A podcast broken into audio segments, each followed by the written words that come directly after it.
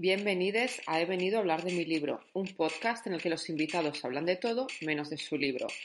Bueno, pues hoy estamos con Raquel Manchado, que es la editora de Antorcha y que es una colección de libros maravillosos que se dedica a recopilar todo lo que se ha llamado humor, pero que en el fondo era misoginia pura y dura, y también autora de un capítulo en Amor propio de Con tinta me tienes, en el que reivindica la soltería. Pero viene a hablarnos hoy de coleccionismo, aunque antes explícanos los libros que has sacado.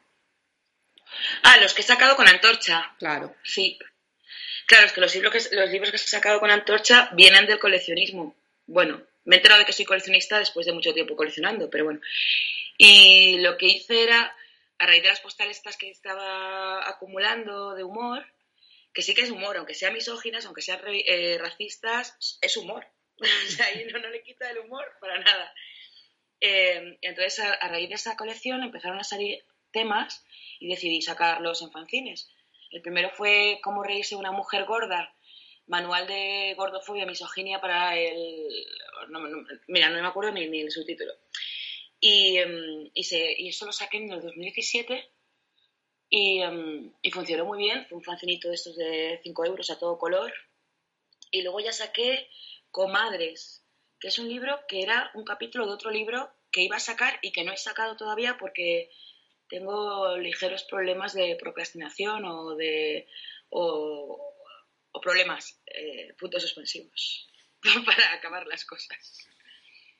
Y el de comadres, ese también estuvo guay porque era sobre todos los chistes que había demonizando eh, el hecho de que las mujeres se reunieran, hablaran entre ellas, ¿no? El corrillo de comadres, ¿no? Y cómo eso tenía una connotación muy distinta a que, bueno, los hombres conversan entre ellos, las mujeres cotorreamos, tramamos maldades, siempre hay como una especie de idea de que es algo perverso, insignificante, impertinente, y al final era pura pedagogía de la división sexual del trabajo. Es decir, mientras tú estás fuera hablando con tus amigas o compañeras o las vecinas, pues no estás donde tienes que estar, ¿no? Era el divide y vencerás.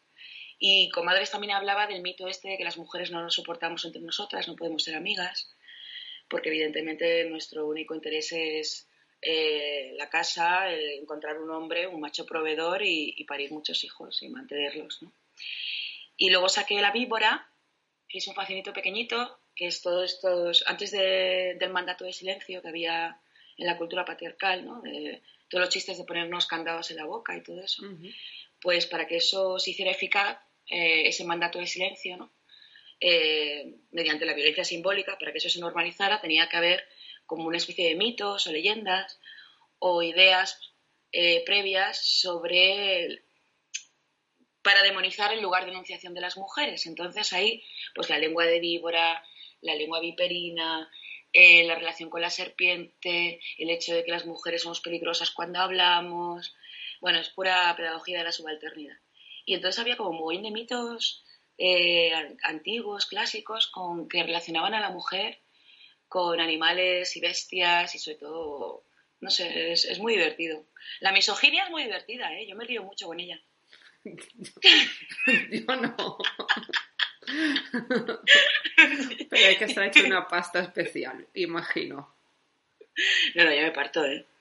Me parto con, con las ideas, sobre todos los, los textos serios, ¿no? Por ejemplo, científicos de, de, principios del siglo XX, que era ahí cuando se hizo muchísima producción, ¿no? Porque fue cuando empezaron las mujeres a estudiar y a...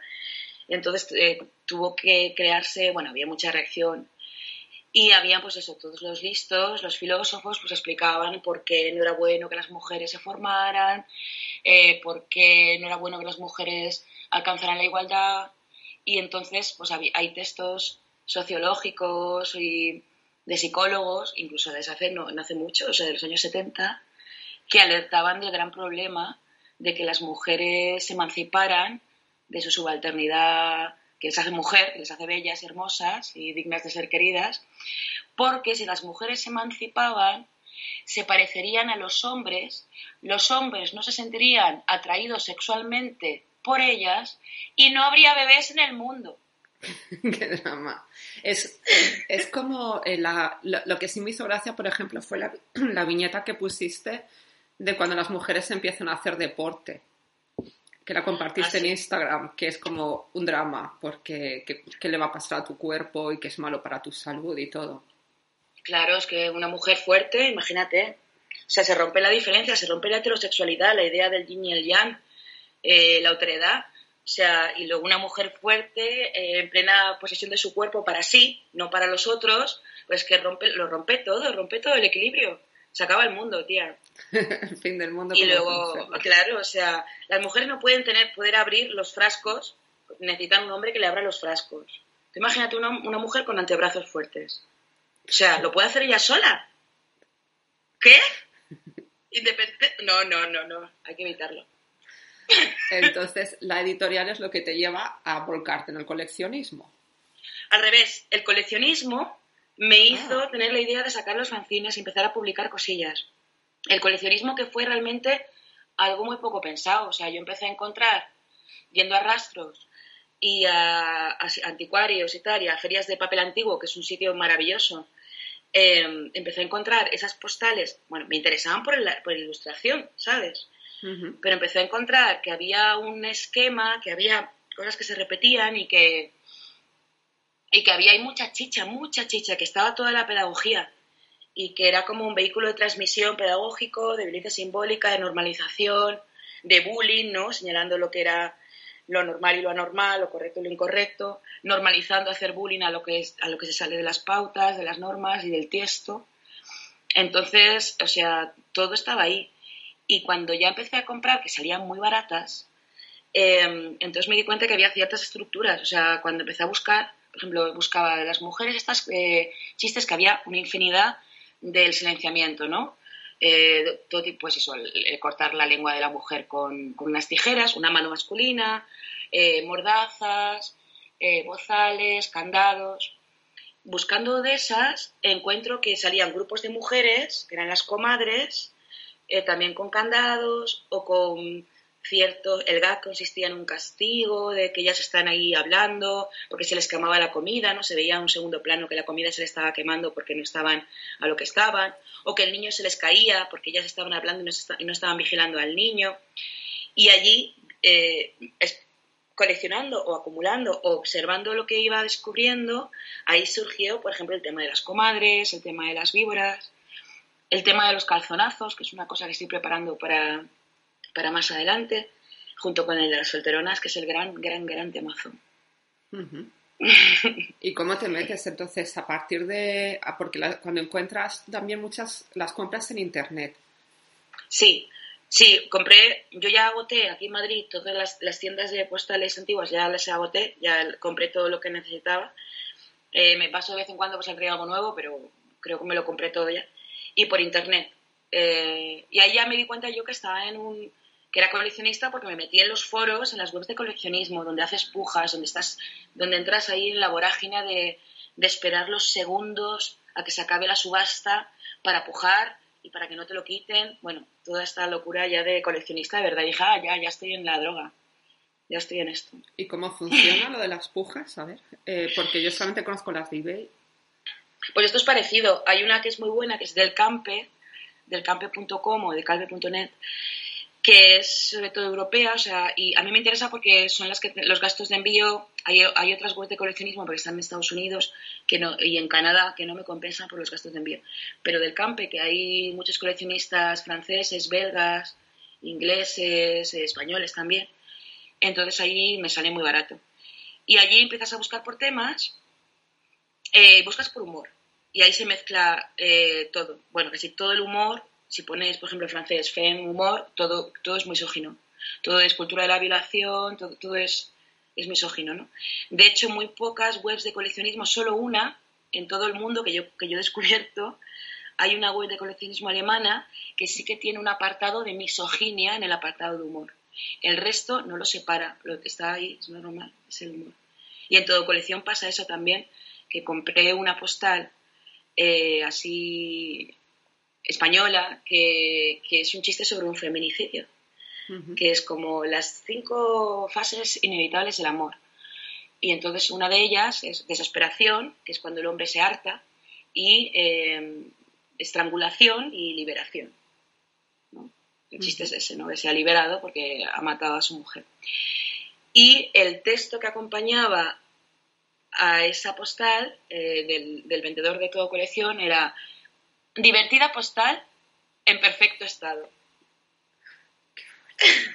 es verdad, está en perfecto estado y es divertida dentro de tu ética, la ética de cada cual, pues puede resultar divertida, ¿no? Es un hombre estrangulando a una mujer. Eh, daría placer a mucha gente, si no, no se vendería. Esa imagen, ¿no? Qué fuerte. ¿Y lo más raro que te has encontrado? Lo más raro. No lo sé, es que ya hemos superado tantas cosas, he llegado a tantas... Las postales de suegras son súper brutales, son súper crueles, porque la suegra sería como el chivo expiatorio, ¿no? Esa figura mitológica que se ha creado que, aglutina pues lo peor de la mujer, lo, o sea, lo que permite odiarla, ¿no? A la suegra. La suegra siempre es la suegra del hombre, nunca la de la mujer, porque la suegra de la mujer es una santa, es la madre del hombre, o sea, es intocable, ¿no? Entonces ahí he visto, pues eso, eh, chistes que es, eh, no sé, mmm, lapidar a una mujer, estrangularla, colgarla, romperle la cabeza con un martillo, etc. Me ha sorprendido sobre todo las ausencias, pero las ausencias son súper interesantes, porque, por ejemplo, el lesbianismo, o sea, no, interesaba, casi todas esas postales obedecían a, a una pedagogía del sistema, que el sistema es eso, heterosexualidad obligatoria, división sexual del trabajo, cómo es un hombre de verdad y cómo es una mujer de verdad, mostrando los ejemplos contrarios. Entonces, claro, eh, de, había la invisibilización, o sea, del lesbianismo es algo que se ha hecho muy bien en nuestra cultura. O sea, ha funcionado hasta ahora y sigue, y era no hablar de eso para que no lo pudiéramos concebir. Entonces había como un silencio brutal. Entonces, pues ves cosas como un chiste de contra las solteronas, ¿no? Que ves dos mujeres en la cama pero que de repente aparece un ladrón y entonces ellas, ah, viene un ladrón, por fin un hombre, ¿no? Pero ellas están en la cama, ¿no? Es como decir, o sea, así, es como, wow, eh, qué interesante, ¿no? Como que, esta pedagogía, utilizando la invisibilidad o el no hablar de ello o no concebirlo, eh, favorecen a que no, tú tampoco lo concibas, ¿no? Que no veas ningún tipo de representación eh, de eso, ¿no? Yo qué sé, no sé si lo explico bien, pero eso es, eso es muy interesante verlo. Maricas hay alguno, pero mujeres, silencio. Sí, es un poco lo que no se nombra no existe. Claro, claro. Ahí está. Que luego me además que tienes eh, encuentras mucho material además mm, de Alemania. Sí, ¿no? Bueno, por la web, por la web esta que es muy buena, de Alemania y Francia, ¿eh? Pasa que el, el idioma, en, en 1900 y pico, a principios del siglo pasado, el idioma oficial europeo era el francés y el alemán, estaban ahí en la pugna. Y sí, alemanas hay. Eh, y son las que más me cuesta eh, traducir, claro. Porque allí. No, y es que aparte es un alemán muy antiguo, porque cuando alguna vez has subido alguna al Instagram no hay forma humana de entender lo que dicen. Ya. Es ya, pido ayuda, ¿no? A veces digo, oye, ayudarme porque los traductores online que yo tengo no, no, me funcionan para esto. Francés sí, además tengo varias amigas traductoras de francés, pero de alemán, cero. O sea, tiro un poquito, que alguien ha estado en Berlín y sabe, y bueno, y espera que voy a hablar con una amiga que... Y entonces me, me traducen algunas cosas.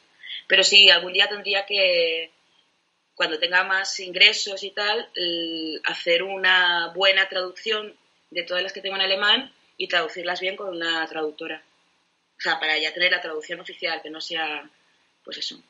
Las francesas ya creo que cuento con buenas traductoras y las pago con fanzines, ¿sabes? Tampoco. Más adelante me gustaría poder, pero bueno, es lo que hay. La autoedición es miserable. ¿Y te ves, te ves coleccionando más cosas? Es que al final sí que yo tengo una, tengo dos colecciones, las postales. Y lo que es la memorabilia, merchandising misógino y racista, bueno, es que ahí está todo muy mezclado. Las racistas no me atrevo a ponerlas en las redes sociales por, porque la gente te las denuncia, igual que me han denunciado por las misóginas. Pero luego también tengo la colección, la biblioteca misógina, que te voy a enseñar aquí unas cositas. La biblioteca era algo que fui haciendo poquito a poco, yendo los domingos a, la cuesta de Moyano o el rastro. Entonces tenía como el, tenía un máximo de gastarme dinero, que era como dos euros por cada libro, ¿no? De misógino. Entonces he ido consiguiendo esos libros terroríficos de suicidio sexual, escrito por el sociólogo no sé qué, que alerta de los problemas del fin del mundo porque las mujeres se emancipan. O angustia sexual, el mismo tema, pero escrito por otro, otro psicólogo de otro país. Esos son, esos son. Y ahí eh, empecé a hacer y al final me vi que tenía un montón de libros de esos, ¿no? También allí están los tratados de cómo ser una señorita, ah, o cómo ser una buena mujer, o cómo conseguir un marido, o cómo seducir a una mujer. Ahí, dentro de la, de la biblioteca misógina, meto esos tratados que todavía los ves en las casas de los padres, o sea, hay gente que todavía los compra, ¿no? Lo de las mujeres son de Marte y los hombres son de Venus, o Sí. O que no sabemos leer mapas. En, en mi casa había un libro que se llamaba El ABC de la belleza femenina, que la portada era rosa. Y entonces venía, a mí me gustaba mucho de pequeña porque las ilustraciones eran muy bonitas. O sea, las, eran las típicas ilustraciones de los años 50 con trajes súper sofisticados, pero el contenido era perverso. Entonces era, ¿cómo se siente una señorita? Y entonces era con las piernas cruzadas y ladeadas, una postura imposible porque puedes acabar con la columna torcida con zapato de tacón, calladita, y entonces ponían de ejemplo Ocupando de poco espacio. Exacto. La rodilla siempre muy pegada. Sí, y, el ejemplo de la mujer desgarbada era pues con las piernas abiertas o que llevaba...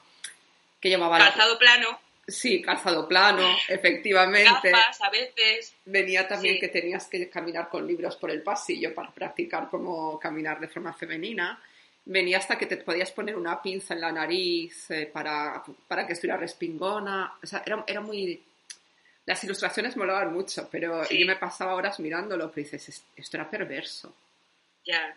Pues de esas había las enciclopedias femeninas que se le regalaban a las mocitas cuando se casaban. Mi madre tenía una, pero se la regalaría, ¿no?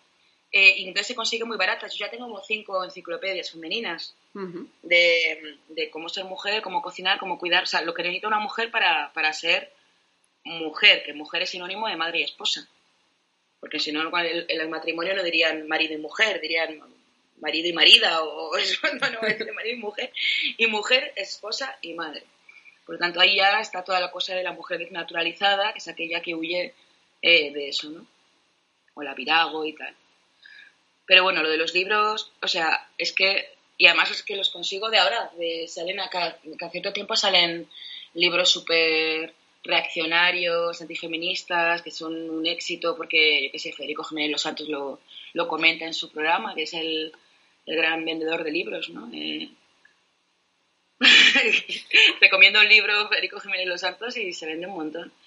Entonces tengo por ahí las mujeres que no amaban a los hombres que es de un tío que supongo que sería un comentarista, eh, un articulista de La Razón o de la ABC, que hacía, pues eso, de cómo somos de mentirosas y el bulo de las, de, del 0,1% de las denuncias falsas, eso es mentira, porque tal, bueno, hay 30 hombres, o sea, repitiendo continuamente aquello que ya se ha, dicho, se ha visto que no es verdad, pero que las personas que quieren creerlo se agarran a eso y ven solo aquello que confirma sus prejuicios y no lo que lo desmiente. Entonces eso también es muy divertido, porque lo ves y dices, madre mía, es que te ríes un montón del absurdo.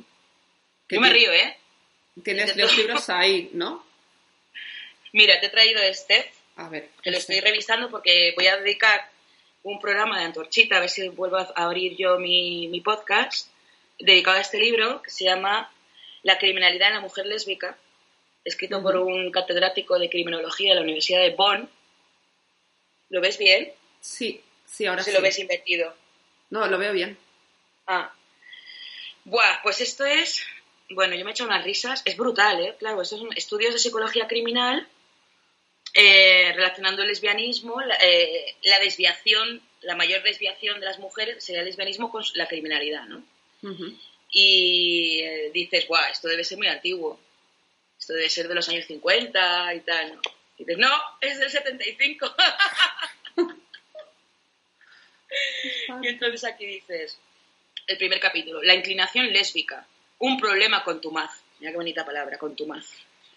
Eh, y luego aquí habla, a ver, es que tengo que leerte el, índice, ¿no? Quebrantamiento del derecho e inclinación, eh, derivados de la inclinación lésbica. Uno, delitos contra la vida, los incendios, lesiones corporales, delitos contra la propiedad y delitos contra la honestidad. Eh, bueno, rasgos característicos de la lesbiana criminal, que es la lesbiana, eh, etc, etc. Y luego esto lo relacionas con la, movida esta de Dolores Vázquez, ¿te acuerdas del caso de Rocío Bánikov? Sí. Eh, la dieron por culpable, obviamente, ¿no? Bueno, pues esto estoy señalando las citas más despiporrantes y más absurdas y más terribles y los vamos a leer, vamos a hacer como o sea, este libro lo vamos a batir, vamos a sacar el jugo, las, citas más interesantes, como una pastilla de creme, y vamos a dedicarle a un, programa, un programa solo de esto. La criminalidad de la mujer lésbica. Buscadlo porque lo encontré muy barato en toda colección. Si alguien lo quiere, se puede conseguir. Tengo esta cosa que me lo pillé en México, que es tu marido, ese gran desconocido, ¿no? Hay varios libros de tu mujer, esa desconocida. Entonces, un, un desconocido te dice cómo es tu mujer, que realmente es cómo debe ser tu mujer porque son todo prescripciones, ¿no? Entonces, bueno, pues que la gente que compra libros de, un desconocido para saber cómo es su mujer, cómo es su marido. Y esto es una locura, porque son todos los tópicos de todos los tópicos que se repiten en un montón de libros, ¿no? De con tu parloteo incesante le vuelves loco porque los hombres necesitan retirarse a su cueva. Ellos vienen del trabajo y están hartos de tanto tal. Y tú, con tu voz irritante y tu parloteo, tienes que entender que ellos necesitan su paz. Bueno, lo de la cueva lo repiten muchos psicólogos y tal, ¿no? De los hombres necesitan meterse en la cueva, por eso no pueden discutir y se callan, mientras que las mujeres eh, tienen un parloteo incesante que obliga a los hombres a callarlas con unas buenas hostias. Evidentemente, pero la culpa sabemos de quién es. ¿No? Y eso en la jurisprudencia se ve todavía. O sea, cómo los jueces y las juezas eh, tienen en cuenta todos estos prejuicios eh, a la hora de, en fin, de, las sentencias y de ponerlas, ¿cómo se llama esa cosa de que aminora la sentencia, ¿no? Como los eximentes. Eh, sí, los atenuantes. Sí, eso. Bueno, pues eso. Y luego, una cosa que te quería contar de la colección de postales es que durante un tiempo yo he sido muy feliz porque eh, era la única que buscaba ese tipo de postales en delcampe.com. Y me sorprendía, digo, ¿cómo es posible que nadie esté buscando esto? Eh, suegras estranguladas, eh, todas estas cosas, ¿no? Mujeres dadas con la vara, mujeres con, a la que le cortan la lengua. Porque yo pujaba y nadie pujaba detrás de mí. Entonces yo digo, wow. Y entonces gracias a eso, gran parte de mi colección la he conseguido muy bien, a muy buen precio, porque nadie pujaba. Hasta hace un año que ha aparecido mi némesis. Es un señor belga que, me, que, me, sigue los pasos. Y sueño con él ya, estoy, ya seguro que sueña conmigo. Porque estamos ahí pujando por lo mismo. Digo, ¿qué? Qué fuerte. ¿Cómo? ¿Tú también estás haciendo la colección de la misoginia? Y no sabes a qué se dedica ni nada de nada. No, no, no, somos, nos miramos de reojo, pero hay mucha fascinación, quiero saber quién es. Y quiero, me encantaría ver su colección, a ver si le gano, ¿no? Aquí ya empieza la competición entre los coleccionistas.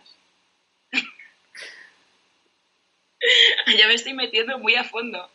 Entonces, sí, sí, miro, miro lo que... Y miro, por ejemplo, tú puedes ver en su cuenta eh, las, notas que le ponen, las puntuaciones que le ponen los vendedores y todos los coleccionistas, todo 100, todo 100, todo 100. A mí también, ¿eh? yo tengo todo 100, tengo, tengo muchas buenas estrellas. Pero me sigue los pasos y a veces se adelanta, ¿no? Y encuentro una postal genial y digo, wow, ah, ya tiene una puja previa y es él. Es él. Entonces estoy ahora, es como muy fascinante esto de la competición. Y no sabes, no tienes tampoco nombre ni nada de nada. No, y no vende nada, porque muchos coleccionistas que compran también, tienen, también venden. Entonces tú puedes ver las cosas. Él no, él solo compra. Igual que yo. Es un perfil muy parecido al mío. Es igual que yo. Es mi némesis. Y le he ganado algunas veces, pero muchas veces me ha ganado él. Porque tienes que estar hasta el último minuto para, en la puja, ¿no? Hasta el último segundo para decir, venga, a que no se te adelante. digo, si tú pones, está a 3,50 y tú solo puedes subir 50 céntimos, ¿no? Entonces yo estoy esperando a, poner el 4. Y si lo pongo, inmediatamente está el 4.50. Yo, ¿cómo? Venga, 5. 5.50. Yo, ¿cómo? Entonces tienes que, tienes que estar ahí hasta el último segundo.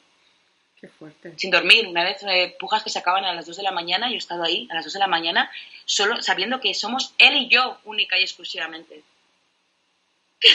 Y no, es, que es súper interesante porque, claro, me darían ganas de averiguar quién es y escribirle, ¿no?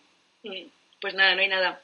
Eh, tiene un nickname, pero no hay, no hay un nombre, sé que está en Bélgica, no sé nada más, tengo que intentar averiguar. Busqué a ver si ese nickname había alguna tienda de coleccionismo, alguna web o algún Facebook, nada. Es súper misterioso. A mí sí que me, de mí sí que puede saber, porque busca a Millana y Millana le puede llevar a, mi Facebook y mi Facebook le puede llevar a Antorcha Ediciones. Pero, y él puede estar, y él puede ver las cosas que yo publico en mis redes sociales. Si buscas, que es muy fácil. Pero yo de él no sé nada. Entonces, claro, es un misterio que alimenta la fascinación. Claro. Y también te sube el precio, porque ¿cuánto pagabas antes y cuánto pagas ahora por una postal de, de media? Pues depende de, lo, depende de los vendedores, ¿eh? Hay gente que por la misma postal te, te, quiere pedir 20 euros y otro vendedor tiene esa misma postal y te la vende a un euro. Entonces depende, ahí tienes que ir buscando.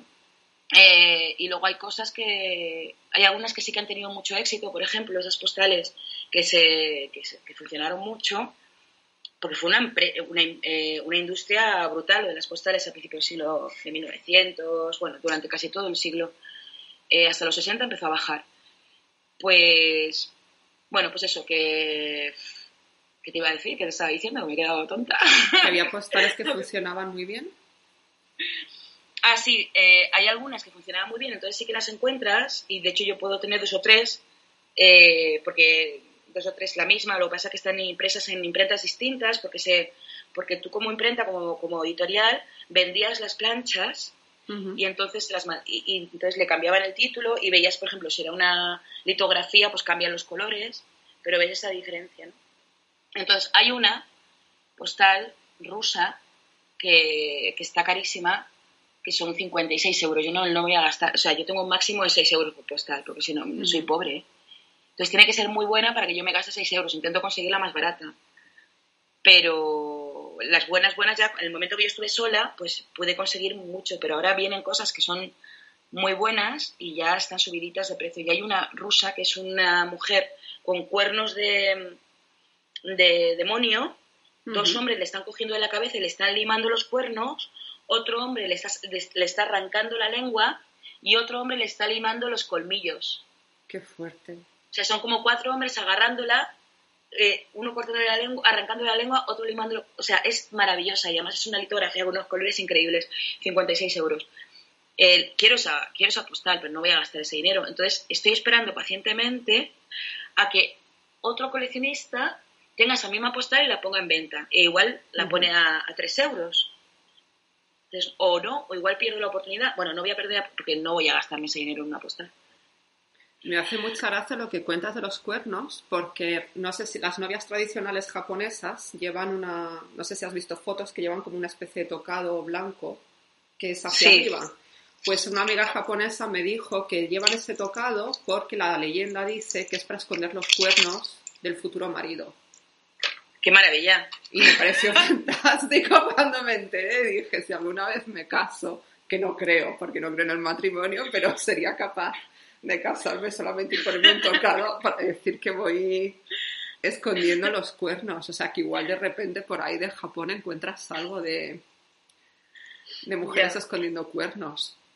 Qué bueno. Tengo una, un libro de, de refranes eh, internacional, ¿sabes? Eh, que se titula eh, No te casas con una mujer de pies grandes, que es, el, que es un refrán japonés que dice, no te cases con una mujer de pies grandes porque será tu igual.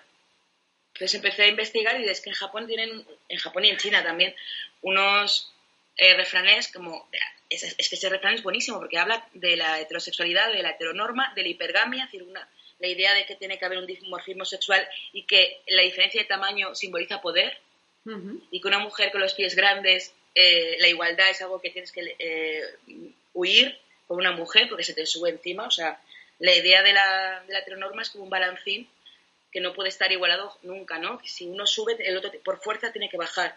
o viceversa, ¿no? Entonces la igualdad, esa cosa que aspiran muchas mujeres feministas, ¿no? Tener relaciones heterosexuales de, igualdad. Eh, bueno, pues eh, la cultura, toda la cultura dice que es imposible. Bueno, le ha interesado contarnos que es imposible, evidentemente. Igual, igual tienen razón. No, pero que también está pasando ahora, porque ahora se está radicalizando muchísimo las posturas. Hmm. Y yo creo que a veces pienso, o sea, yo cuando tenía 20 años te juro que no pensaba que a estas alturas de la película íbamos a estar peor.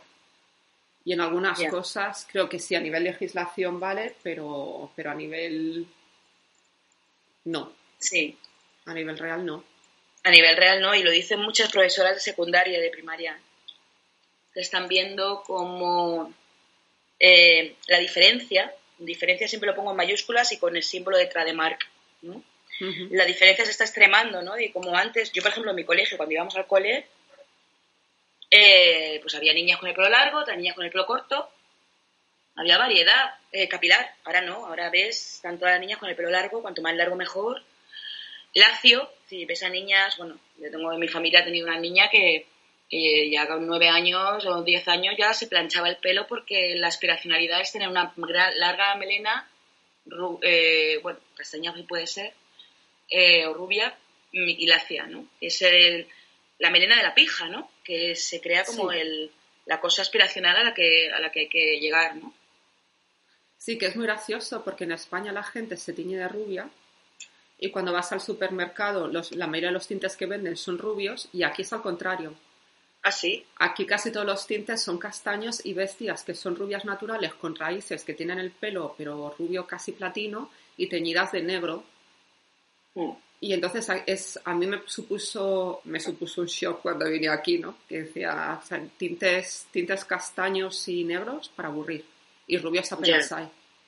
Hmm. O sea que me imagino que también es... Pero de las jóvenes, ¿no? Porque la idea esta de que el rubio, el pelo claro suaviza los rasgos, que es una cosa ahí que te dicen que todos los peluqueros, no, no, a partir de cierta edad... Sí. Ya que en España todas las mujeres a partir de cierta edad se ponen el tinte pipí, color eh, amarillo pipí. Es que hay tropocientas mil cosas del, a partir de cierta edad que, que me tocan mucho los cojones, ¿no?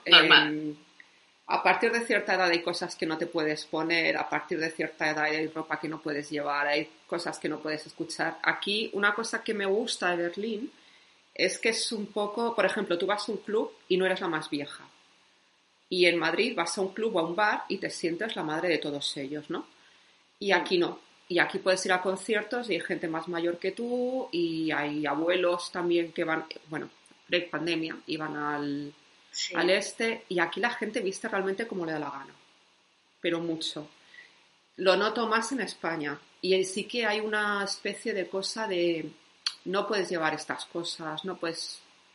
Hmm. sí, lo de cortarse la coleta. Exacto. Eh, Claro, sí, tiene mucho que ver. Bueno, en la mujer esa normatividad y esas prescripciones del cómo ser que tienen que ver con la virtud, ¿no? De con parecer una señora y no parecer una cualquiera, ¿no? O sea, eso es de señorita y tal. Eh, sí que está muy... Porque es que nosotros... a ver, que, que somos la primera generación que no tenemos... Eh, la sección femenina pisándolo en los talones, ¿no? Mi madre sí, que fue la sección femenina, porque parece para trabajar tenían que ir a hacer como el servicio militar de las mujeres, ¿no?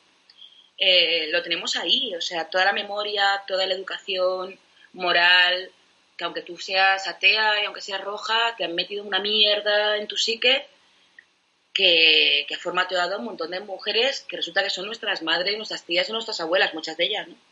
No, y que luego nosotros además también somos la primera generación en España que se queda soltera por voluntad propia. Exacto, sí. Bueno, antes habría anteriormente, pero pero era minoría. Eh, les costaba más y nosotras todavía hay una vuelta, ¿eh? Ahora hay una vuelta a, a esa cosa de te vas a arrepentir. O sea, el control de la decisión de la mujer, o sea, es que no, no, se te vas a arrepentir. Eh, y luego cuando seas mayor, ¿qué? Perdona, pero es que yo sí que puedo concebir otros modos de organización social que no sea tener hijos para cuando seas mayor. O sea, la única o compañía o cuidados que tú te puedes garantizar es dentro del marco de la familia nuclear, que sabemos perfectamente que eso no garantiza nada. Eh, es tristísimo y todavía muchas mujeres trabajando en el amor y no trabajando nada en la amistad, ¿no? eh, o en los grupos de apoyo mutuo, o en otras maneras de, imaginar el mundo, ¿no?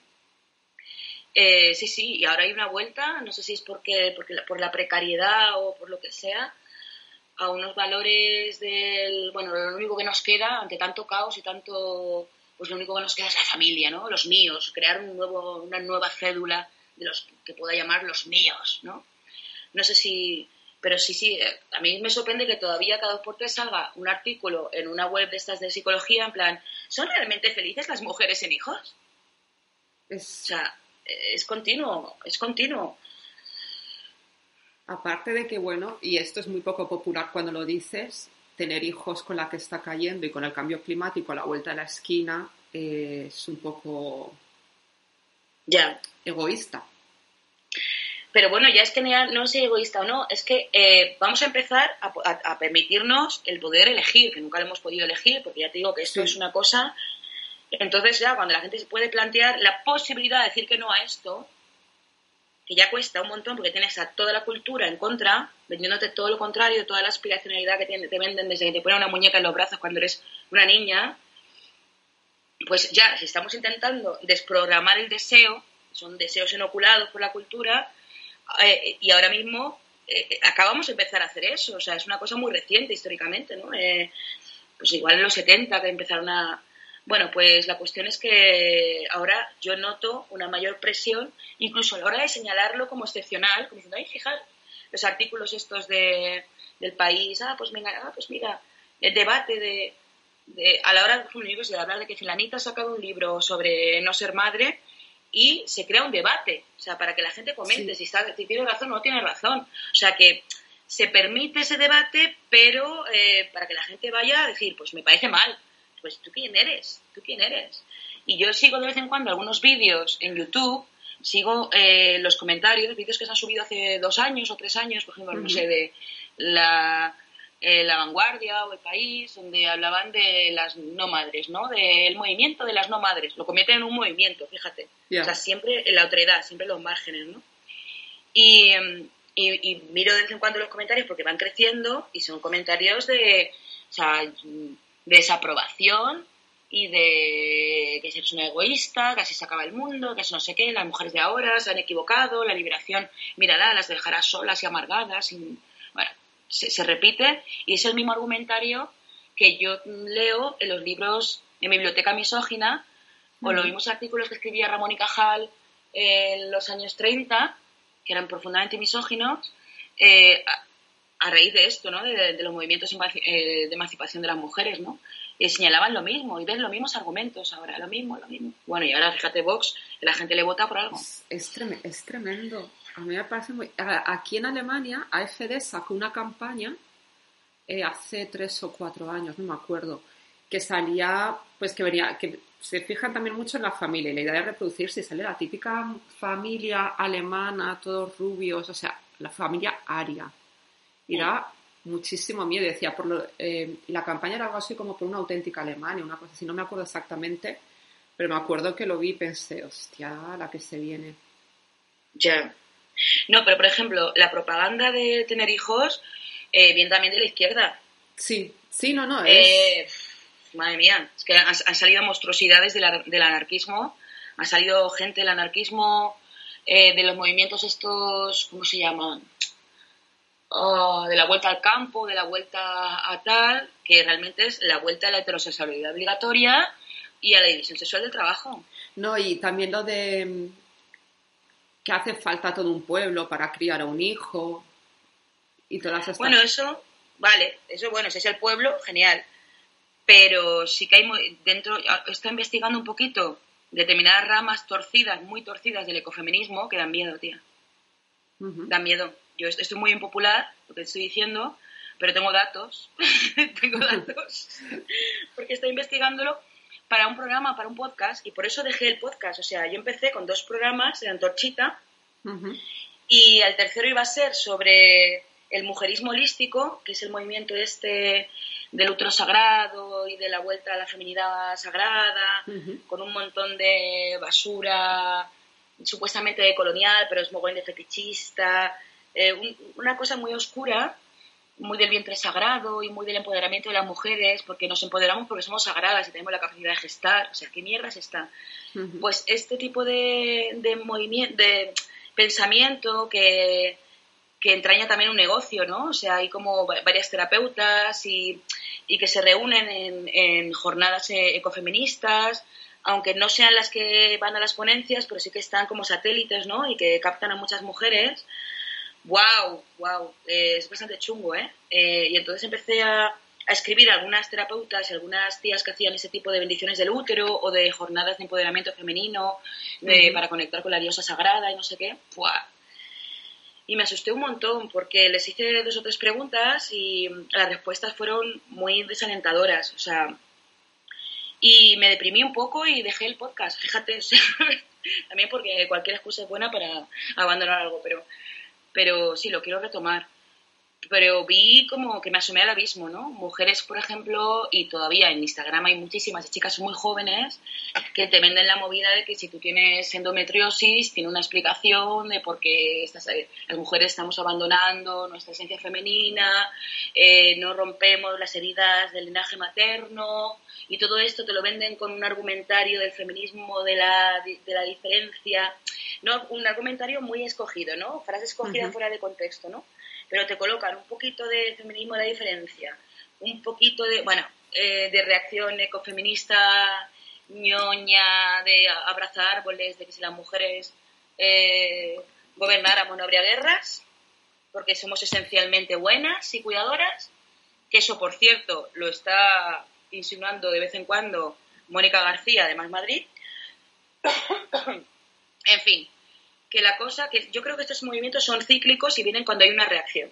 Y ahora mismo estamos en época de reacción antifeminista y reacción patriarcal, que vienen con las nuevas feminidades y la vuelta, bueno, pues la vuelta a, lo tradicional, pero revestido de algo heroico, anticapitalista, eh, ecologista, eh, anticolonial, etc, etc.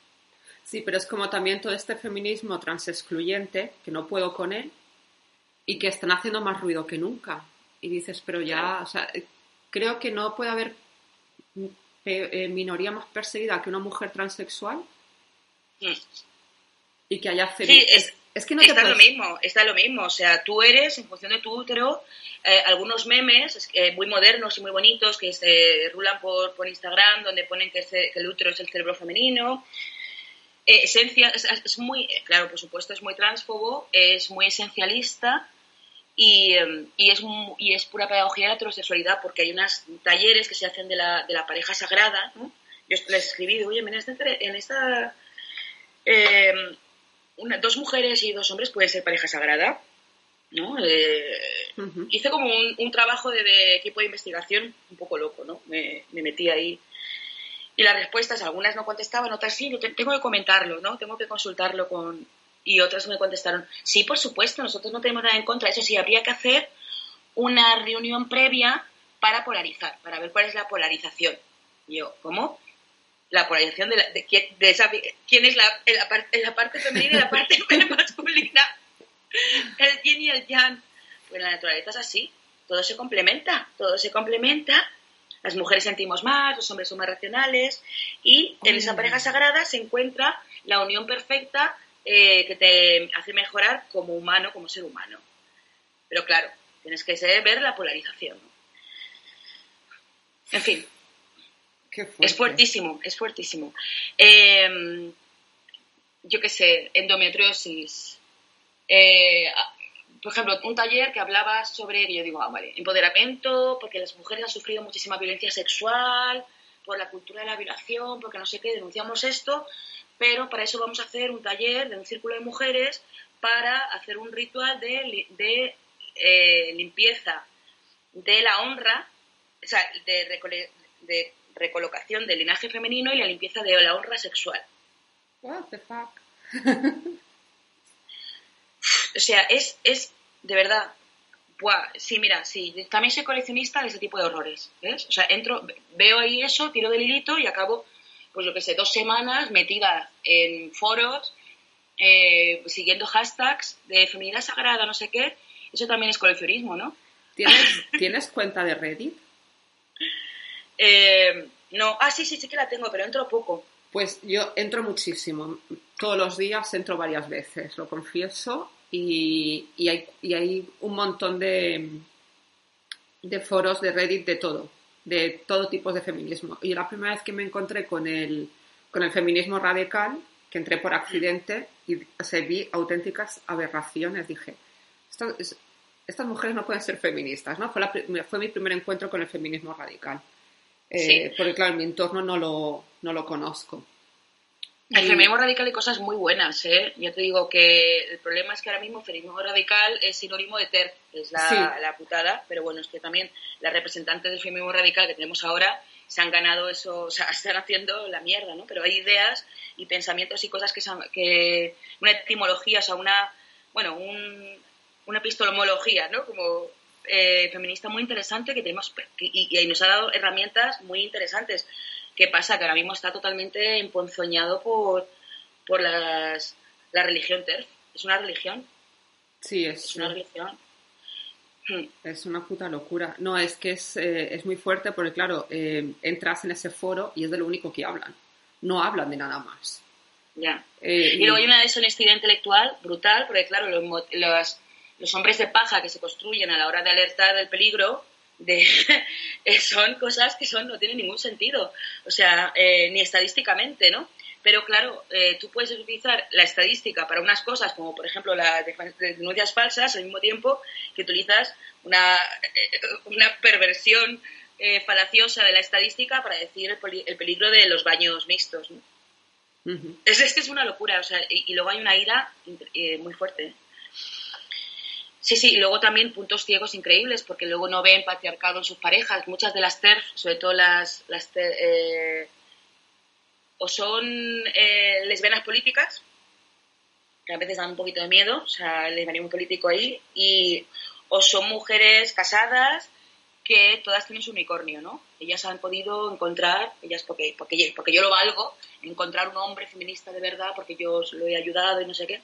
Y son las que silencian los problemas en la... Porque si tú estás vendiendo una relación de pareja idílica, que es una manera de decir yo valgo, por eso, por eso tengo yo esta pareja, eh, estás otra vez romantizando determinadas cosas y eh, no, aquí no os metáis, no rasquéis porque podéis ver lo oscuro y entonces otra, eh, esa cosa se le llena la boca diciendo lo personal es político, pero siguen vendiendo, no sé, todo lo contrario, ¿no? O sea, aquí no os metáis, aquí no os metáis. Sí, es que es un poco, es un poco fuerte. Yo lo noto en, también en redes sociales que dices, mujeres soltando unas cosas en Twitter que dices, o sea, tú de verdad que te quiten el, el carnet de mujer. O sea, ya no puede ser. Ay, tío, que se, se queden todas con el carnet de mujer y que lo. O sea, Vamos, el carnet de mujer es una cosa, quiero decir, que no es, que dices, pero ¿cómo, ¿cómo puede ser mujer y machista? O sea, es algo que no me entra en la cabeza, ¿no? Hombre, tampoco es tan distinto.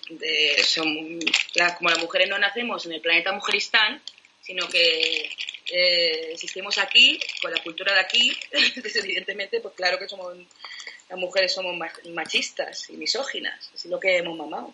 Sí, pero a ver, una cosa es lo que tú tienes interiorizado contra lo que te puedes revelar y otra cosa es que sigas con ideas del Pleistoceno medio, como digo yo.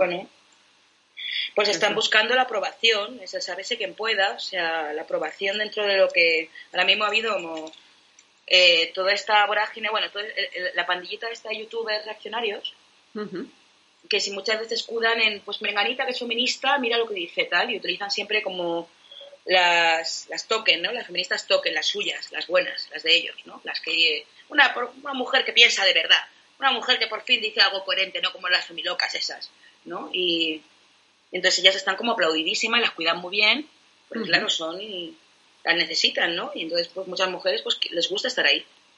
Es que estoy muy desconectada del mundo youtuber español. Totalmente. Buah, pues, buah. Pues hay una pandilla.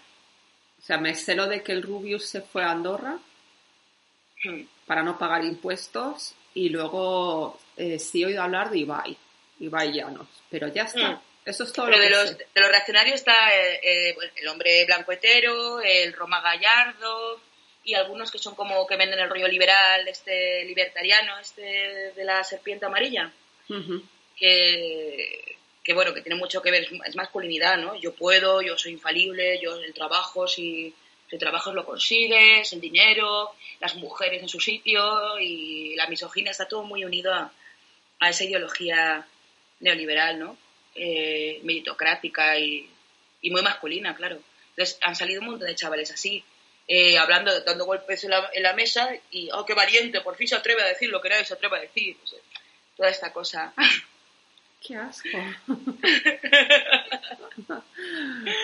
es muy fuerte. No, eh, vamos a vivir momentos divertidos. divertido lo he dicho con mucha mala leche. No, ya, ya. Pero, hombre, pienso, a veces también pienso, digo, menos mal, o sea, que esto me pilla ya con una edad, ¿sabes? Em, imagínate ser adolescente ahora. O sea, porque, por ejemplo, también todo el, eh, todo el machaque en redes sociales, ¿no? De cómo tienes que ser, cómo... Ah, dices... Ya. Pues esto ya me pilla, dices, mira, ya me pilla vieja pelleja. Es más, ya es posible que unos años ya me vuelva invisible también. La cosa esta de que a partir de cierta edad la mujer se vuelve invisible en la calle. Mm. Y, y, puede ser, ahí es cuando puede ser, cuando abandonas el mito de la belleza ya puede ser. Sí, es muy interesante que ahora mismo igual la prescripción, ¿no? la cultura está haciendo todo el prescripción ¿no? y definiendo ¿no? Eh, eh, cómo tenemos que ser y tal. Eh, por ejemplo, en el caso del calzonazo, es que ahora estoy investigando mucho, eh, muchos de los chistes que para señalar el hombre incorrecto consistían en un hombre sujetando un bebé en brazos o fregando los platos, ¿no? Eso era pedagogía de la división sexual del trabajo, ponían como algo ridículo un hombre cargando a su hijo y así tengo como 200 postales, ¿no? De, eso, ¿no? Que era muy interesante porque ahí se, se veía clarísimamente poniendo el ejemplo incorrecto en un contexto en el que tú lo ves ridículo, entonces tú aprendías que eso no lo tenías que hacer. Y ahora eh, salen vídeos virales de esos cuadraditos, de esos que. los viralitos, diciendo los hombres que cargan, el movimiento de los hombres que cargan con el, el, paño este. Sí. ¿No? Y claro, y se viraliza mogollón. Es decir, sigue siendo excepcional porque ahora mismo no nos reímos de ellos, pero sí que. Pero no nos reímos, pero sí que los ponemos como algo heroico, ¿no? Y lo ponderamos, ¿no? Entonces sigue siendo todavía algo que no está normalizado eh, porque pasar de jaja, qué pringao a oh, qué héroe, qué buen hombre, eh, evidentemente es, la, es las dos caras de la misma moneda. Sí, sí, sí, no. Y aparte, es, eh, sí, pero es verdad que todavía se sigue aplaudiendo lo de, ah, no, es que, a ver, que todavía se dice, fulano me ayuda en casa. Sí. Lo que sí creo es que todo el tema del confinamiento y el COVID ha puesto un poco el debate en la mesa, porque estuve leyendo, por ejemplo, también que las mujeres han presentado menos papers en la universidad porque les ha tocado más la carga de trabajo y entonces está viendo una, sí que noto que está viendo pues eso, como una queja de que los cuidados siguen recayendo en la mujer y a la vez, por otra parte, está viendo una reivindicación de tu cuerpo, de tu derecho a llevar canas o a no ir depilada. Entonces creo que eso también ha servido a ponerle un poco en el debate, que esperemos que quede en algo y no solamente en la anécdota y que dentro de unos meses, cuando haya pasado todo esto, volvamos a, la, a las de siempre. Pero sí que he visto que se están empezando a cuestionar muchas cosas que antes no se cuestionaban. Las, eh, las veinteañeras, las chiquitas así jovencitas, 18, 20 años, se depilan mucho menos que nosotras. Sí, sí, sí. eso sí que lo estás viendo. Eh, lo del vello es lo que hablamos antes de lo de la representación, qué importante es la representación, ¿no?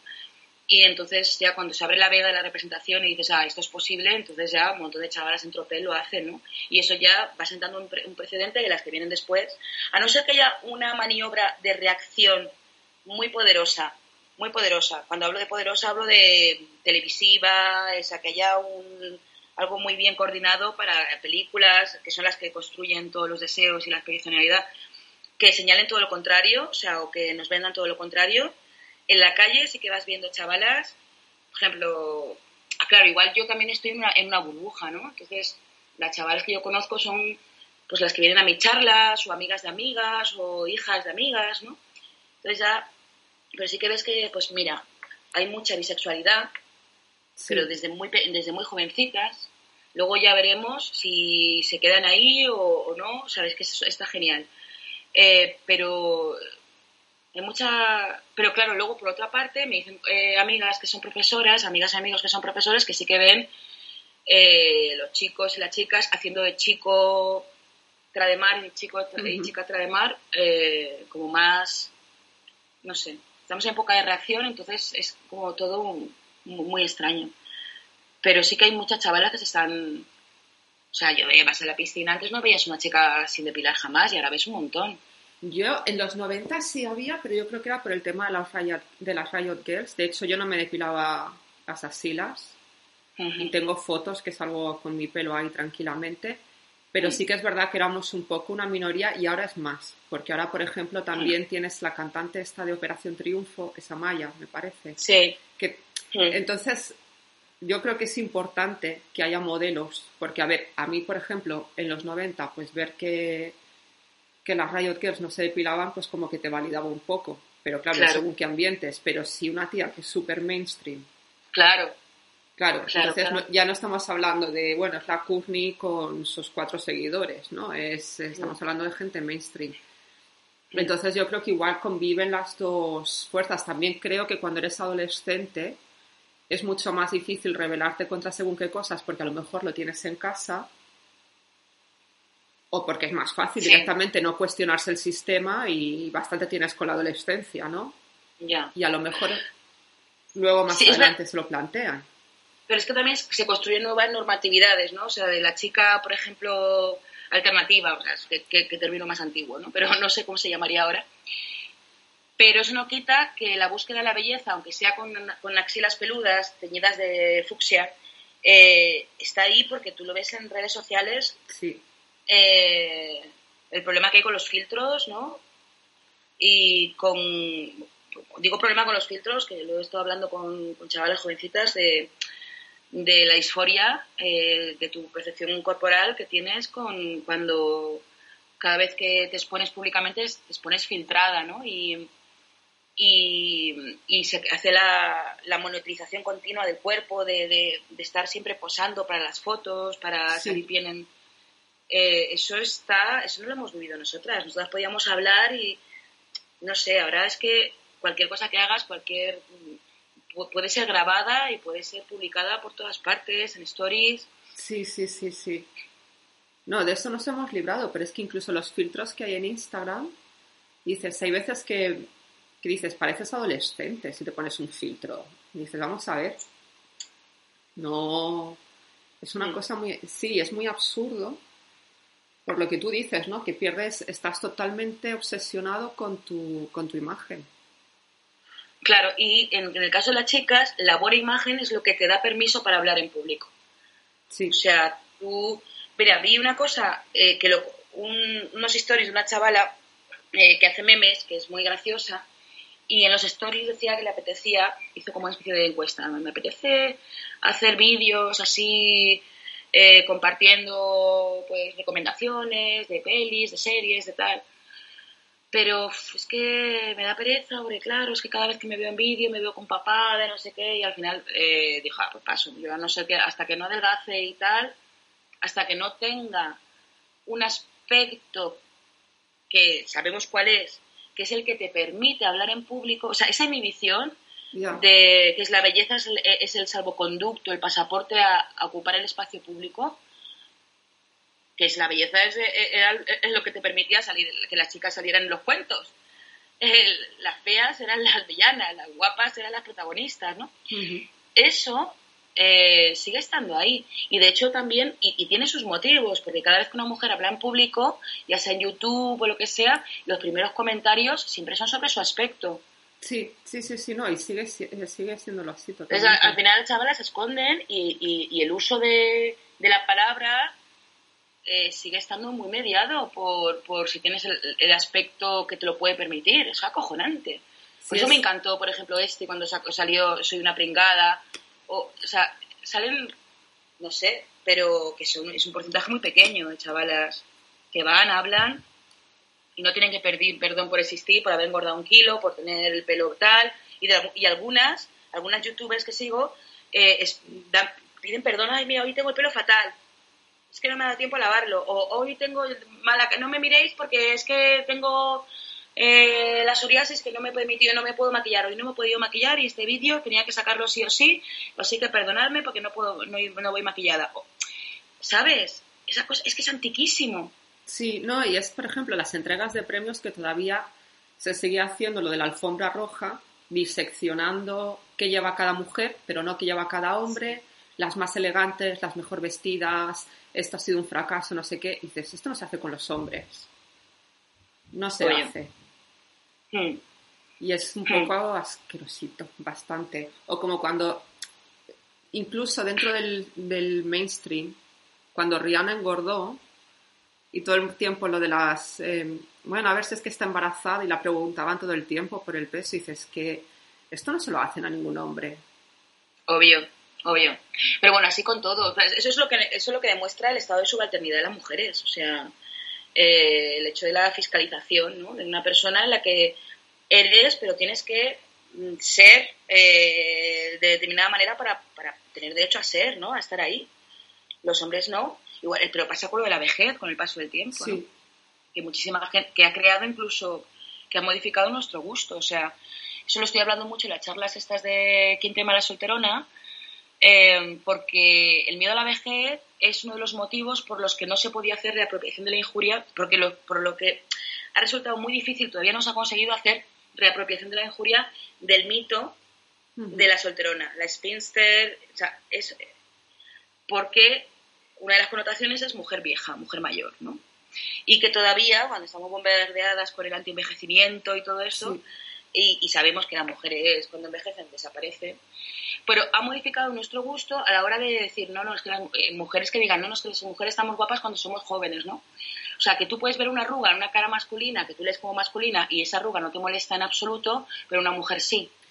Entonces dice, no, no, o sea, si en una cara eh, de un hombre no te molesta, porque porque ahí está la cultura que hace que, que ha modificado nuestra percepción de lo que es bello, de lo que es de lo que es correcto y lo que no es correcto, de lo normal y lo anormal. De hecho, al hombre se le permite la cana, del hombre se dice que son como el buen vino, que mejoran con la edad, y a la mujer no se nos permite la cana, no hacemos como el buen vino. Es, Bueno, y ahí se ve lo de la hipergamia esta de, no sé, las novias de Leonardo DiCaprio, ¿no? Que lleva, tiene cuarenta y tantos años y siempre tiene novias de 21, ¿no?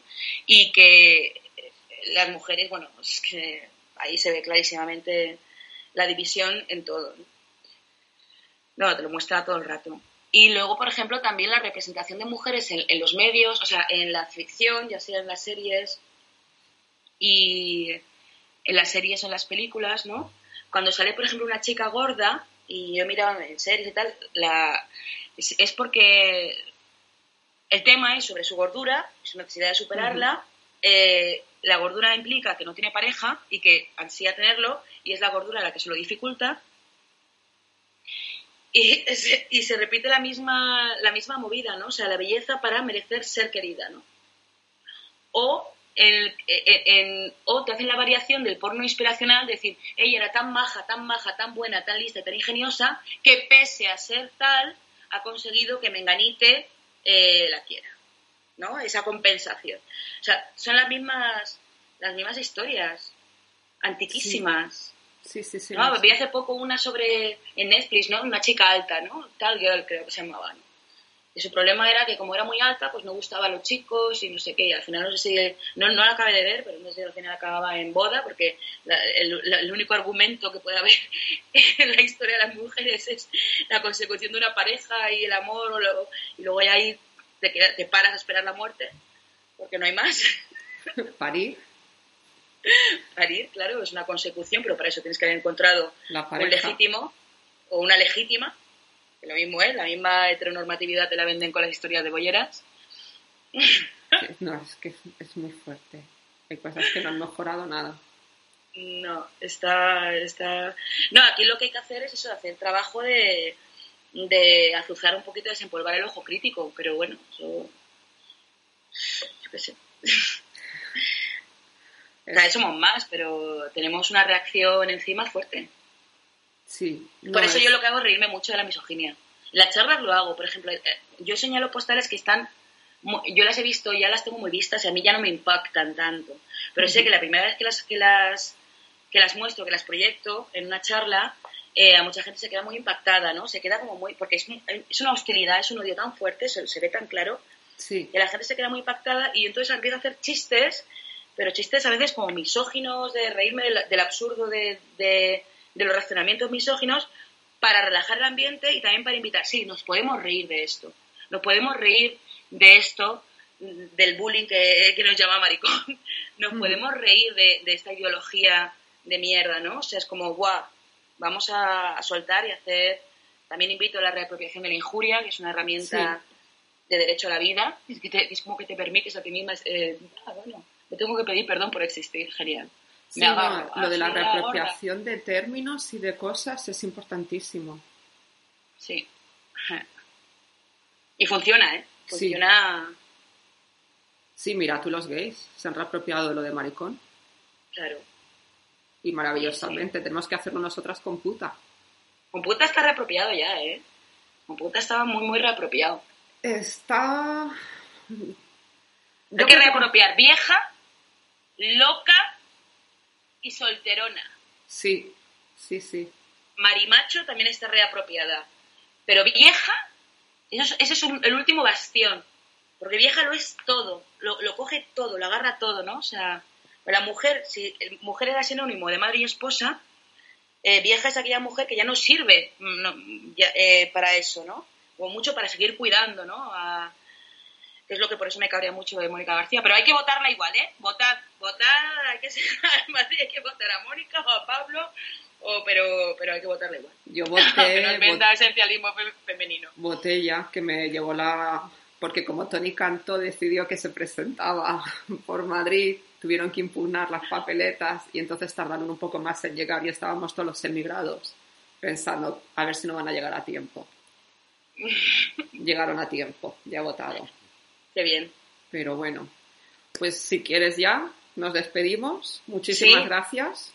Muy bien, muchas gracias a ti por invitarme eh, No, a hablar gracias. de coleccionismo. Al final hemos hablado de cualquier otra cosa, pero tiene relación. Me parece perfecto. Muchísimas gracias, Raquel.